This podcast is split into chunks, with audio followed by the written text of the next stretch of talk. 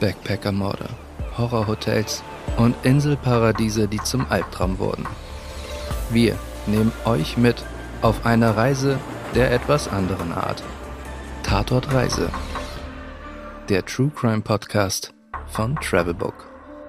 Versteckte Buchten, weiße Sandstrände, ein kleines Paradies. So sieht es auf der Insel Ilha Grande in Brasilien aus. Wenn man sich mal Fotos von dieser Insel anschaut, dann kann man sich irgendwie kaum vorstellen, dass hier etwas den Anfang genommen hat, das Brasilien bis heute im Bann hat. Die Ilha Grande ist heute ein Sehnsuchtsort für Wochenendtouristen, Backpacker und Naturliebhaber. Aber was viele Leute gar nicht wissen, ist, dass früher auf dieser Insel das Alcatraz Brasiliens war. Wir nehmen euch heute mit auf diese scheinbare Trauminsel mitten im Atlantik und ähm, ja, erklären euch, warum dieser Ort im Prinzip der Ursprung für die Bandengewalt war, die Brasilien heute in vielen Teilen immer noch im Griff hat. Willkommen bei Tatortreise. Mein Name ist Larissa Königs. Herzlich willkommen.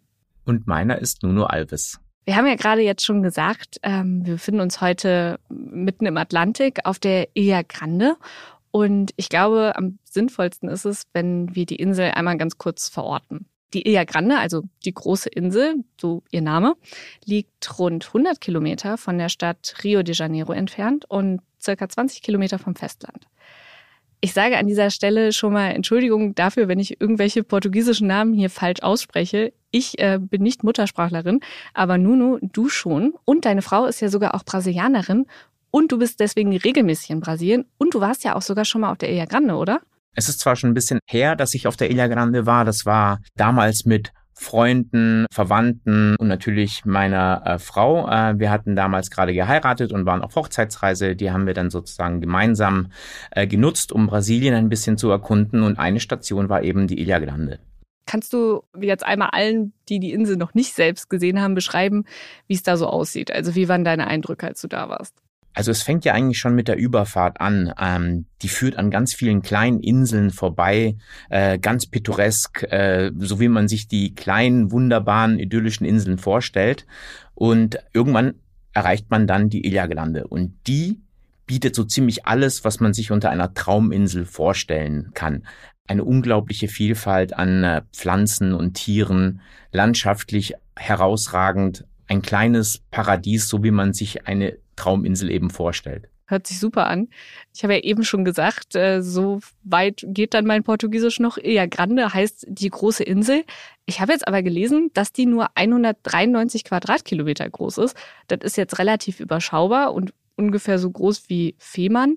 Ähm, kannst du uns erklären, warum gerade diese Insel jetzt die große Insel heißt? Den Namen hatte die Insel schon lange bevor die Portugiesen überhaupt ankamen. Denn die Portugiesen haben das Land natürlich nicht entdeckt, denn Brasilien war schon bewohnt und damit längst entdeckt. Und zu der Zeit lebten die Tamoyos dort. Das ist ein indigener Stamm, der die Sprache Tupi sprach. Und die Tamoyos haben der Insel eben den Namen Große Insel gegeben. Okay, also die Ilha Grande ist jetzt die größte dieser vielen, vielen kleinen Inseln und du hast ja jetzt schon mehrfach gesagt, wie traumhaft, paradiesisch es da ist. Und es kommen ja auch ganz viele Touristen auf die Insel, also auch viele Kari Cariocas, also so äh, werden die Einwohner Rios äh, genannt, habe ich mir sagen lassen, kommen ja auch am Wochenende und an den Feiertagen dorthin. Also es ist ja quasi auch ein Ausflugsziel dann für, für alle Leute in der Region, oder? Ganz genau, die Cariocas suchen die Idylle und flüchten quasi aus der Stadt. Dabei zählt ja Rio selbst zu einem der schönsten Orte der Welt, zumindest für mich. Ja, äh, Rio ist mega schön, aber es ist natürlich jetzt auch nicht ganz ungefährlich. Also es gibt ja ein sehr großes Gewaltproblem in Rio. Leider ja. Vielleicht an dieser Stelle einmal kurz zum Einordnen, wenn wir von einem Gewaltproblem sprechen, dann hat das durchaus eine Grundlage. Ähm, Rio de Janeiro hat in den vergangenen Jahren eine Mordrate von circa 20 bis 30 gewaltsamen Todesfällen pro 100.000 Einwohnern gehabt. Wenn wir das mal im Vergleich zu Deutschland setzen, in Berlin sind es etwa zwei bis drei gewaltsame Todesfälle. Also eine deutlich, deutlich geringere Zahl. Wenn wir jetzt über dieses Gewaltproblem in Brasilien und speziell auch in Rio sprechen, dann hat das eben auch was mit der Ilha Grande zu tun. Ganz genau, denn auf der Ilha Grande ist das sogenannte Kommando Vermelho, zu Deutsch das Rote Kommando entstanden. Das ist eine der größten kriminellen Vereinigungen ganz Brasiliens und die größte in Rio de Janeiro. Viele der Bilder von den Kriegen in den Armenvierteln von Brasilien gehen auf diese Konflikte zurück, die der Kommando Vermelho mit anderen Gruppen austrägt. Okay, also es gibt diesen Kommando Vermelho und was hat das denn jetzt genau mit der Ilha Grande zu tun, die ja jetzt eine total paradiesische Insel ist und ja auch hunderte Kilometer von Rio entfernt? Also wie kam es dazu, dass die überhaupt was mit diesem Kommando Vermelho zu tun haben, beziehungsweise dass das dort entstanden ist? Die Entstehungsgeschichte des Kommando Vermelho ist eng verbunden mit der Haftanstalt Instituto Penal de Cândido Mendes. Sie wurde 1940 erbaut und sollte bis zu 1000 Schwerkriminellen einen Platz bieten. Und sie stand bis Mitte der 1990er Jahre. Und in dem kam es dann im Jahr 1979 zur Gründung vom Kommando Vermelho, richtig? Richtig, aber die Umstände der Gründung des Kommando Vermelho sind durchaus komplex und man muss sie in den Kontext der damaligen politischen Lage in Brasilien setzen. Denn zwischen 1964 und 1985 herrschte in Brasilien das Militär. Und das Militär hat ja auch ziemlich gnadenlos mit aller Macht geherrscht. Und wir dürfen nicht vergessen, es waren die 1960er und 70er Jahre, in einer Zeit, als quasi überall auf der Welt sehr viele junge Menschen politisiert waren und gegen Unterdrückung etc. kämpften. All das ist wichtig, um zu verstehen, warum in dieser Zeit im Gefängnis von der Ilha Grande der Kommando Vermelho entstanden ist. Viele Gegner der damaligen Diktatur, du hast es ja gerade gesagt, ähm, viele waren auch linke Aktivisten, wurden ja damals von diesem Regime, was eben sehr oft ohne Gnade vorging, gefoltert und getötet. Manche sind verschwunden und ihre Familien haben nie wieder erfahren, was mit ihnen passiert ist. Also eine, ja, eine ganz schreckliche Zeit eigentlich so im Rückblick. Es war eine ganz intensive Zeit, wie mir ganz viele Brasilianer geschildert haben. Viele der Songs, die wir heute auch im Radio hören, Bossa Nova Songs sind eigentlich nichts anderes als eine Kritik an dem Militärapparat. Viele Künstler sind auch ins Exil gegangen, darunter so bekannte wie Caetano Veloso, Chico Buarque, aber auch der Architekt Oskar Niemeyer. Es gab jetzt zum einen die Leute, die eben mit der, mit der Kunst versucht haben, irgendwie aufzubegehren. Aber, also das ist jetzt noch der friedliche Weg, würde man sagen. Es gab ja aber auch Leute, für die war das nicht genug, diese, diese Doppeldeutigkeit, dieser künstlerische Weg. Und andere haben eben den bewaffneten Widerstand gewählt, oder? Ganz genau. Es gab ganz viele Gegner und die schlossen sich in ganz unterschiedlichen politischen Gruppierungen zusammen. Für das Regime jedoch war das einerlei. Sie scherten quasi alle über einen Kamm, sowohl die, die friedlich demonstrierten und friedlich gegen sozusagen die Machtverhältnisse aufbegehrten, als auch diejenigen, die mit Waffengewalt sozusagen versuchten, die Verhältnisse umzukehren. Okay, ich fasse an dieser Stelle nochmal zusammen, was du uns jetzt über diese Zeit gerade nochmal erklärt hast. Das Brasilien der 60er und 70er Jahre war also geprägt von einer Unterdrückung durch das Militär und zum anderen aber auch von dem Aufbegehren von vielen jungen Menschen. Das ist natürlich jetzt wichtig zu wissen für das Weitere, denn jetzt kommen wir wieder zurück zu unserer Insel, der Ilha Grande. Was hat die mit dem Ganzen jetzt zu tun? Die Insel wurde zu einem Ort, an dem viele linke politische Gefangene landeten. Das waren unterschiedlichste Personen. Linksextreme, Guerillakämpfer, selbsternannte Revolutionäre, aber auch andere Mitglieder bewaffneter Widerstandsgruppen. Mit einem davon habe ich gesprochen, José Tortima. José Tortima ist heute 76 Jahre alt und lebt in Rio und arbeitet als Anwalt. Er saß von Februar 1970 bis Juni 1971 auf der Ilha Grande im Gefängnis, weil er Mitglied einer linksmilitanten Gruppierung war. Jahre später sollte er übrigens selbst Gefängnisdirektor werden. Bevor er als Häftling auf die Insel kam, war er zuvor unter schlimmsten Bedingungen in einer Militäreinrichtung in Rio gefangen gehalten worden. Als echte Hölle auf Erden bezeichnete er den Ort im Gespräch mit mir. Entsprechend überraschend war, was er mir dann über die Ilha Grande erzählte, auf der er dann schlussendlich landete.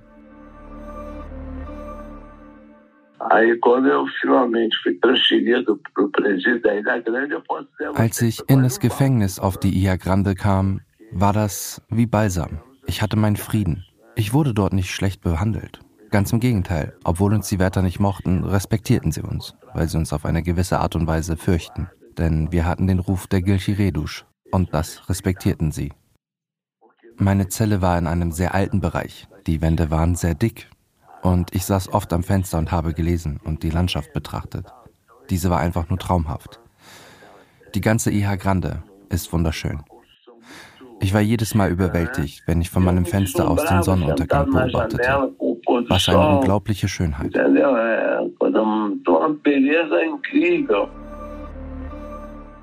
Okay, also ungefähr zu dieser Zeit, wo jetzt José das erste Mal da im Gefängnis sitzt, beginnt ja auch die Militärregierung damit, gewöhnliche Kriminelle auf die Eja Grande zu verlegen. Kannst du uns ein bisschen was da zu den Hintergründen erzählen? Möglich machte das ein Gesetz, das Ende der 1960er Jahre entstand und das keinen Unterschied mehr machte, ob eine Tat politisch motiviert war oder von gewöhnlichen Kriminellen begangen wurde. Alle Gesetzesbrecher wurden quasi nach demselben Gesetz der nationalen Sicherheit verurteilt. Okay, und die Folge davon ist jetzt relativ klar. Also auf der Eja Grande kommen jetzt gewöhnliche Kriminelle, also Leute, die jetzt, weiß ich nicht, in kaum organisierten Verbrecherbanden unterwegs sind, zusammen mit linksextremen Militanten, die natürlich ja eine ganz andere Motivation haben, sich eventuell auch zu organisieren. Das hört sich für mich schon mal nach einer etwas schwierigen Mischung an. Es hat auf jeden Fall weitreichende Folgen für das Zusammenleben im Gefängnis selbst.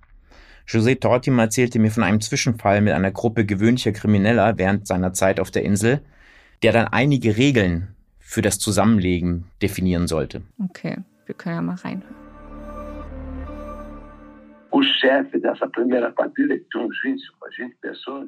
Der Chef einer dieser Gruppen, die aus etwa 20 Personen bestanden, versuchten einen jungen Häftling, der sich bei uns aufhielt, sexuell zu missbrauchen. Er wollte den Jungen zu seiner Frau machen. Der Junge hatte sich gewehrt, andere mischten sich ebenfalls ein und es kam zu einem Konflikt, bei dem der Chef von uns hart bestraft wurde.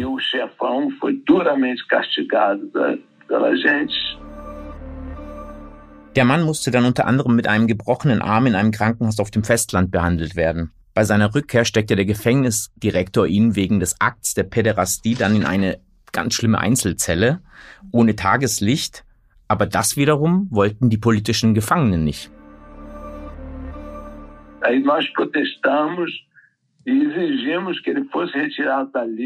Wir haben dann protestiert und gefordert, ihn da rauszuholen, weil wir diese Art von Folter nicht gutheißen konnten.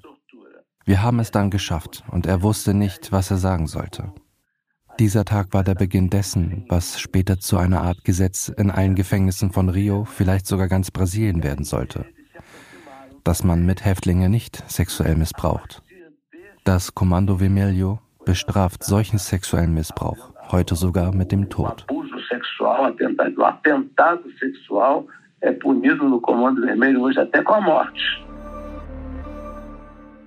Okay, also was uns diese, diese Geschichte jetzt natürlich zeigt, ist, dass der Einfluss der politischen Gefangenen auf die anderen Gefangenen also durchaus relevant war. Das kann man so sagen. Die gewöhnlichen Kriminellen übernahmen, so schildert es mir auch äh, José Tortima, eine Art Ehrenkodex von den politischen Gefangenen. Dazu gehörte übrigens nicht nur das Verbot des sexuellen Missbrauchs, sondern auch das Verbot, das Eigentum des anderen zu rauben. Aber natürlich bekamen die gewöhnlichen Kriminellen weitaus mehr mit als diese, sage ich mal, äh, sehr einfachen Regeln. Und zwar, wie professionell und strukturiert die politischen Gefangenen, die Guerilleros, draußen agierten und wie sie quasi den politischen Widerstand organisierten. Auf jeden Fall bekamen sie aber auch mit, wie die militanten Linken an Geld kamen und wie gut sie sozusagen Banküberfälle organisierten. Das nahmen sie quasi auf und versuchten es dann für ihre Banden umzusetzen. Soweit ich weiß, wehren sich jetzt ja aber die politischen Gefangenen von damals ziemlich ähm, ja, vehement gegen den Vorwurf, dass sie bewusst die Gründung des Kommando Vermeo vorangetrieben hätten. Und ähm, sie sagen auch, dass die eigentlich nichts damit zu tun haben, dass jetzt die, die anderen Kriminellen irgendwie Guerilla-Aktionen sich beigebracht haben und diese Geldbeschaffungsmethoden, äh, das hätte alles gar nichts mit ihnen zu tun. Und ja, man will da gar keinen Zusammenhang sehen, oder? Diese Diskussion wird auch heute noch zwischen dem linken und rechten Lager in Brasilien geführt. Und sie spielt eine wichtige Rolle, wenn man bedenkt, wie sehr Brasilien heute unter der Kriminalität leidet. Gerade im Wahlkampf versuchen die rechten Parteien den linken Parteien die Schuld dafür zu geben, dass der Kommando Remelio entstanden ist. Entsprechend instrumentalisieren sie diese Phase der Gründungszeit des Kommando Remelio für ihre Zwecke. Okay, also im Grundproblem geht es in dem Diskurs also darum, gab es eine bewusste Einflussnahme Oder war es eher so, dass die anderen Kriminellen einfach so die Strukturen und Methoden der linken Gefangenen als, ja, als Beispiel, als Vorbild genommen haben? José Tortima schließt es aus, dass es eine bewusste Einflussnahme gab seitens der linken Gruppierungen.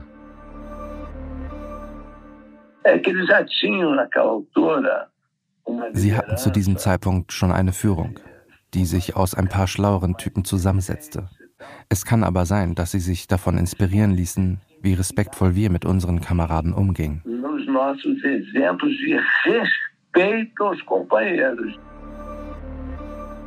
Er spricht eher davon, dass sich die gewöhnlichen Kriminellen haben inspirieren lassen von den Strukturen.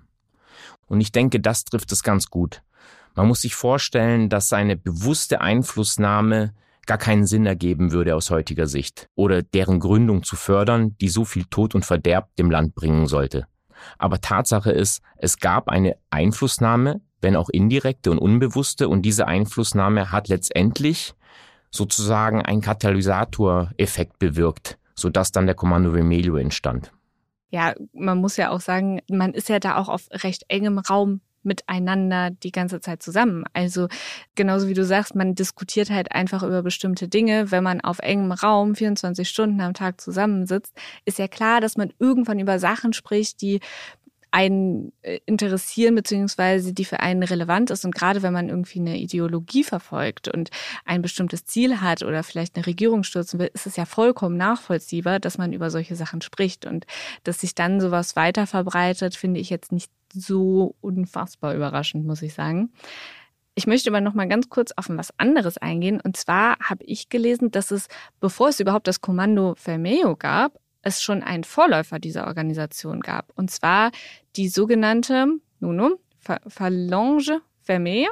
Ganz genau. Was, was genau war das? Was war das für eine Vorläuferorganisation? Sie wurde unter anderem von einem Mann namens Rogerio Lemgruber gegründet. Aber auch andere bekannte Verbrecher der Zeit waren dabei. Zum Beispiel William U Professor, übersetzt bedeutet das William der Lehrer. Er war so etwas wie der Ideologe der Organisation, die sozusagen dann auch den Kommando Remelio so bekannt gemacht hat. José Tortima hat viele dieser Urväter des Roten Kommando persönlich kennengelernt, teils während seiner Zeit auf der Ilha Grande, aber auch später, als er dann Gefängnisdirektor wurde. Hören wir mal rein, was José Tortima über William sagt.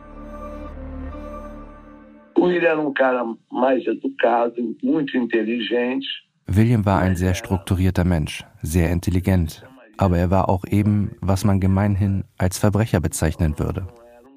Später sollte er ein etwas differenzierteres Bewusstsein entwickeln und auch Kritik am System üben. Aber die Organisation Kommando Vermelho hatte nichts Sozialistisches oder Antikapitalistisches. Nichts von all dem.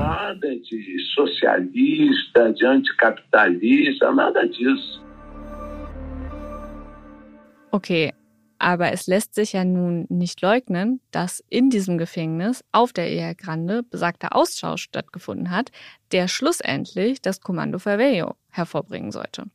Spielte die Politik dabei jetzt überhaupt gar keine Rolle? Es ging den Häftlingen natürlich auch darum, der Willkür im Gefängnis seitens der Wärter etwas entgegenzusetzen. Weil in der Gruppe haben sie festgestellt, konnten sie sich besser schützen gegenüber dieser Willkür. José Tortima hat mir das genauer erklärt.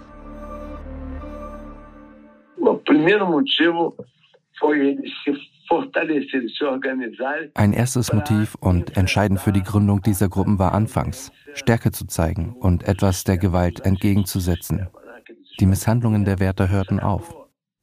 Und auch heute wird kein Häftling mehr in den Gefängnissen geschlagen, weil jeder weiß, Draußen gibt es Vergeltung.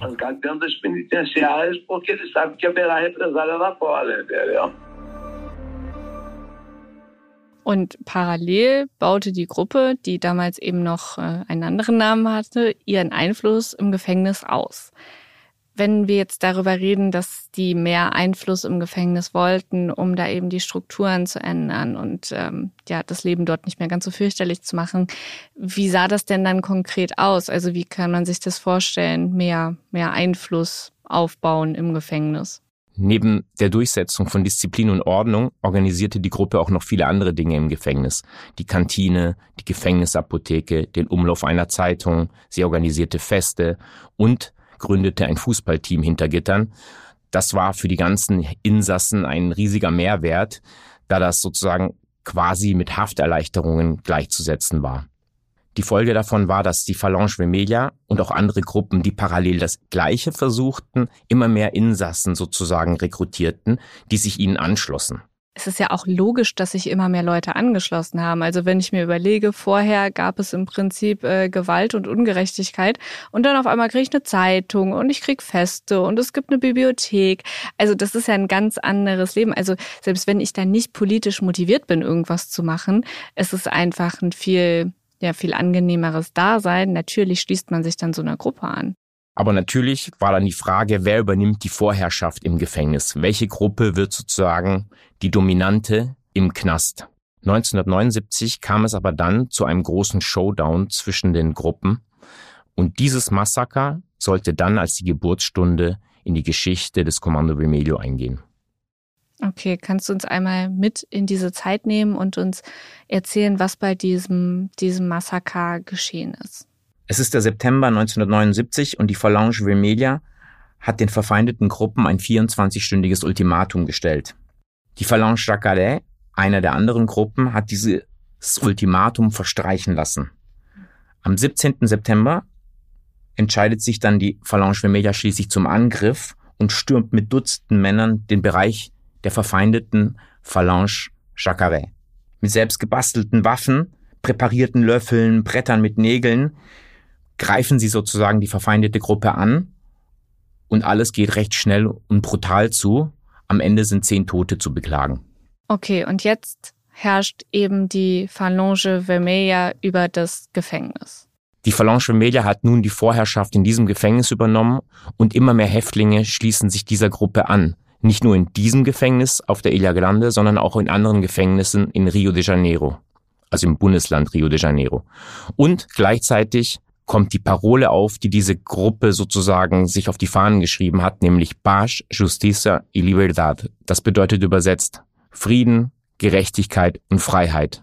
Man kann sich kein groteskere Parole vorstellen, wenn man bedenkt, welch Tod und Verderb diese Gruppe in die Favelas von Rio und in die armen Viertel von ganz Brasilien bringen sollte jetzt kennen ja jetzt nicht alle, die heute die Eja Grande besuchen, diese ganze Geschichte im Detail. Für viele ist es ja einfach nur, ja, wir haben am Anfang gesagt, ein Ausflugsziel für alle, die in der Nähe von Rio wohnen. Es ist ein total paradiesischer Ort, obwohl es eben diese schreckliche Geschichte gibt. Und ich glaube, das liegt zu einem großen Teil auch daran, dass es eben dieses Gefängnis, was eben damals den Ursprung für diese ganzen Machtdemonstrationen und das Kommando Vermeo war, das gibt es heute gar nicht mehr. Denn das Gefängnis wurde abgerissen. Und zwar am 2. April 1994. 200 Kilo Dynamit haben das berühmteste Gefängnis des Landes zerstört. Das Gefängnis der Iha Grande hat sich in Rauch und Staub aufgelöst. Um 11 Uhr morgens haben die Explosion und der Rauch einen Teil der nationalen Erinnerung begraben. Okay, wir haben ja jetzt ausführlich über die Vergangenheit gesprochen. Lass uns mal wieder ein bisschen weiter nach vorne gehen, Nuno. Du warst ja jetzt schon mal auf der Insel. Wenn wir heute über die Ilha Grande reden, was ist denn überhaupt noch von diesem berüchtigten Gefängnis übrig? Tatsächlich sind heute nur Reste vom Gefängnis übrig. Das meiste wurde 1994 tatsächlich zerstört. Man sieht heute unter anderem die Fassade, die heute Teil eines Museums ist, die das 2009 eröffnet wurde. In dem Museum hängt übrigens auch ein Foto von José Tortima, wie er mir stolz erzählt hat. und auf geführten Touren und Wanderungen kann man sich noch ganz viele Überreste anschauen von damals. Zum Beispiel das Lazarett, Lazarett aus dem 19. Jahrhundert, dessen Wände bröckeln. Und letztendlich ist es ein Lost Place im brasilianischen Inseldschungel, den man heute noch teilweise aus den Lianen und Pflanzen hervorluken sieht. Okay, also wir haben jetzt noch diese Ruinen von dem Gefängnis damals, aber das ist ja nicht ja das einzige, was aus der aus der damaligen Zeit übrig geblieben ist, denn tatsächlich gibt es noch ja, man möchte sagen ganz lebendige Überbleibsel und zwar gibt es ja ganz viele ehemalige Häftlinge und Gefängnisarbeiter, die immer noch auf der Insel leben, also die nie wieder nach Hause gegangen sind. Das fand ich eben auch sehr interessant, als ich dort war, das hat man mir dann auch erzählt. Tatsächlich sind ganz viele dort einfach geblieben. Aus den unterschiedlichsten Gründen. Natürlich haben viele Wärter dort ihre Familien gehabt, die haben über Jahre äh, dort gelebt und ihre Familien gegründet und die Kinder sind dort sozusagen geboren und auf, äh, aufgewachsen. Und tatsächlich ist es so, dass die heute noch ganz normal auf der Insel leben und äh, sehr viel sozusagen von ihren Eltern oder ihren Vätern aus dem Gefängnis erfahren haben. Ich selbst war damals in einer Posada, die einen Sohn eines solchen Wärters sozusagen geführt hat. Und tatsächlich leben auch auf der Insel noch ehemalige Gefängnisinsassen. Und man sagte mir, das liegt daran schlichtweg, dass sie mit dem Klima anderswo nicht zurechtkommen. Tatsächlich gut. ist das Klima dort sehr cool auf der Insel, aber ich vermute eher, dass der Grund darin liegt, dass sie wirklich mit dem Leben in der Stadt nicht mehr richtig zurechtkommen und einfach dieses Idyll nicht mehr verlassen wollen. Ja, wenn man einmal im Paradies gelebt hat, will man nicht mehr wieder weg. Ne? Das ist auch irgendwie nachvollziehbar. Wahrscheinlich, wenn ich jetzt da wäre, würde ich mir auch nochmal überlegen, ob ich wieder zurück nach Berlin komme. Und ähm, es ist ja äh, nur als interessante Anmerkung, es war auch nicht so, dass jetzt sozusagen alle Gefängnisinsassen hinter Gittern direkt waren. Es wurde, so hat es mir auch José Tortimer nochmal erzählt, einigen Häftlingen auch sehr viel Freiraum gewährt, durften sich teilweise auch frei auf der Insel bewegen, weil sie eben schon so lange im Gefängnis saßen. Und für die war das mehr oder weniger ein sehr angenehmes Alcatraz wenn du jetzt sagst, dass die sich damals auf der Insel frei bewegen durften, du bist ja auch ein bisschen auf der Insel rumgelaufen. Ich nehme mal an, es gibt noch mehr zu sehen außer den Gefängnisruinen. Kannst du uns so vielleicht ein, zwei, drei Highlights nennen für alle, die jetzt irgendwie auch mal demnächst Urlaub in Brasilien planen und auf die Ilha Grande wollen? Also ich muss sagen, es lohnt sich auf jeden Fall, einen Abstecher auf die Insel zu machen. Sie ist voller Traumstrände. Ich nenne jetzt einfach mal ein paar. Praia do Cachadaço, Praia do Aventureiro und wahrscheinlich der bekannteste Strand, Praia do Lopes. Das ist ein wunderbar langer Sandstrand, paradiesisch. Und viele besucht man eben im Rahmen von Bootstouren, weil der Weg zu diesen Stränden manchmal schon beschwerlich sein kann. Man muss sich vorstellen, man ist eigentlich in einem Hauptort und nicht alle Strände sind gleich erreichbar. Das heißt, man geht dann mit einem Boot oder fährt eben mit einem Boot und setzt auf diese Strände über. Manche machen sich aber auch eben die Mühe und gehen auf Wanderungen über die Insel. Das geht natürlich auch. Überhaupt bietet die Insel ganz viel für Aktivurlauber. Also man kann Höhlen besuchen, man kann Lagunen besuchen. Überall gibt es kleinere Wasserfälle und ähm, man kann auch den zweithöchsten Berg oder beziehungsweise die zweithöchste Erhebung der Insel besteigen, den sogenannten Pico do Papagayo. Das heißt Papageienschnabel. Der liegt auf ungefähr 982 Metern Höhe und ist eben, wie gesagt, die zweithöchste Erhebung und ganz beliebt bei Aktivurlaubern. Mhm. All das macht man, wenn ich äh, richtig gelesen habe, am besten von dem Ort Villa da Abrajo? Nee. Villa do Abraão. ja, wo die meisten Pferden ankommen. Und ähm, das ist, wenn ich mich richtig erinnere, sowas wie das touristische Zentrum der Insel, oder? Ganz genau. Also das ähm, erwähnte ich gerade, das ist der Ort, an dem man eigentlich ankommt hm. äh, als klassischer Tourist und in dem man sich dann quasi auch nächtigt und in dem man auch quasi dann seine Posada findet und von dem aus quasi dann alle Touren auch stattfinden. Die Posada ist die Unterkunft. Posada ist die Unterkunft. Ich vergaß es zu übersetzen. Entschuldige, Larissa. Alles in Ordnung. Kannst du uns noch mal ein bisschen was erzählen über diesen Hauptort? Denn auch da ist es ja nicht ganz so wie an anderen Orten. Ich meine mich zum Beispiel daran zu erinnern, dass du mal erwähnt hast, dass es da keine Banken oder Bankautomaten gibt. Ganz genau. Also zunächst mal gibt's auch keine Autos, aber es gibt auch keinen Bankautomaten. Und als ich dann mal fragte, warum gibt es denn hier keinen Bankautomaten, erzählte mir eben ein Posada-Besitzer, Posada ist jetzt eine Pension, kann man mhm. sagen, in Bed and Breakfast, erzählte mir eben dieser Posada-Besitzer, es habe mal einen Überfall gegeben in Zusammenhang mit diesem Geldautomaten, den es eben einmal schon gab auf der Insel. Und um das eben nicht mehr zu haben, haben sie den Bankautomaten einfach wieder abgebaut. Ja. Und damit war das Problem gelöst. Einfach. Insgesamt ist der Ort recht schlicht gestaltet. Also wir reden hier über ganz kleine Gassen, schmale Gassen, teilweise die eben zu diesen Posadas führen. Die Posadas sind so, wie man sie sich eigentlich aus den tropischen Ländern wie Brasilien vorstellt, mit einer Hängematte ausgestattet. Innen drin auch recht schlicht. Natürlich gibt es mittlerweile auch sehr luxuriöse Varianten davon. Und ähm, Der Ort ist einfach voller kleiner Läden, kleiner Restaurants und sehr schlicht. Und genau diese Schlichtheit ist es auch, was José Tortima als besonders erhaltenswert erachtet. Hören wir mal ein, was er dazu sagt.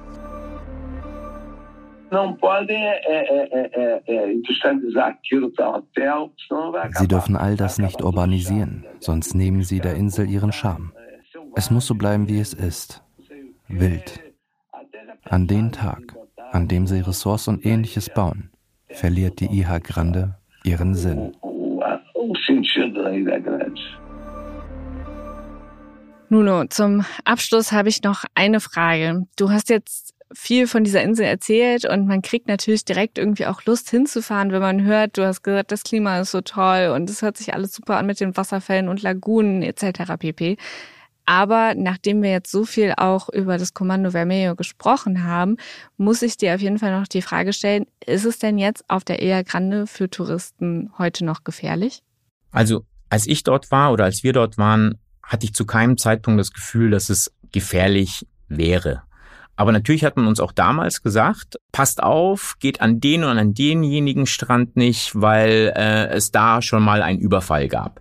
Ich persönlich habe davon nichts gemerkt und wie gesagt, ich empfand das auch nicht als gefährlich. Dafür ist die Insel sehr übersichtlich, wie gesagt, sehr charmant. Aber das muss ja nichts heißen. Also, tatsächlich gab es auf der Ilia Grande auch schon Mordfälle, nicht unbedingt häufig, aber es gab eben kriminelle Vorfälle und auch Überfälle. Und man erzählte mir auch gerade an den hektischeren Tagen wie Feiertagen, wenn besonders viele aus dem Festland übersetzen, wird es auch schon mal turbulent. Das heißt aber nicht, dass es immer zu Gewalt kommt, mitnichten, aber es wird eben ein bisschen unübersichtlicher.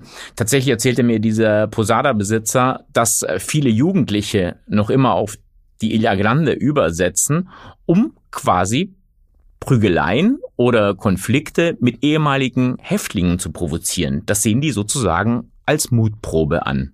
Und da schließt sich dann jetzt auch wieder der Kreis. Scheinbar lässt die Vergangenheit die Insel dann doch nicht so ganz los. Nuno, ich danke dir, dass du uns heute mit auf diese Reise nach Brasilien genommen hast, genauer gesagt auf die Ilha Grande. Das waren sehr, sehr interessante Einblicke und ähm, ich glaube, ich werde mir auch noch ein bisschen mehr dazu durchlesen. Ich glaube, das ist ein wahnsinnig komplexes Thema, aber das war auf jeden Fall heute ein sehr, sehr guter Einblick. Wie du schon gesagt hast, es ist ein sehr politisches, ein sehr komplexes Thema. Wenn ihr noch Fragen dazu habt, schreibt uns gerne an podcast.travelbook.de oder kommentiert die Folge auf Facebook oder Instagram.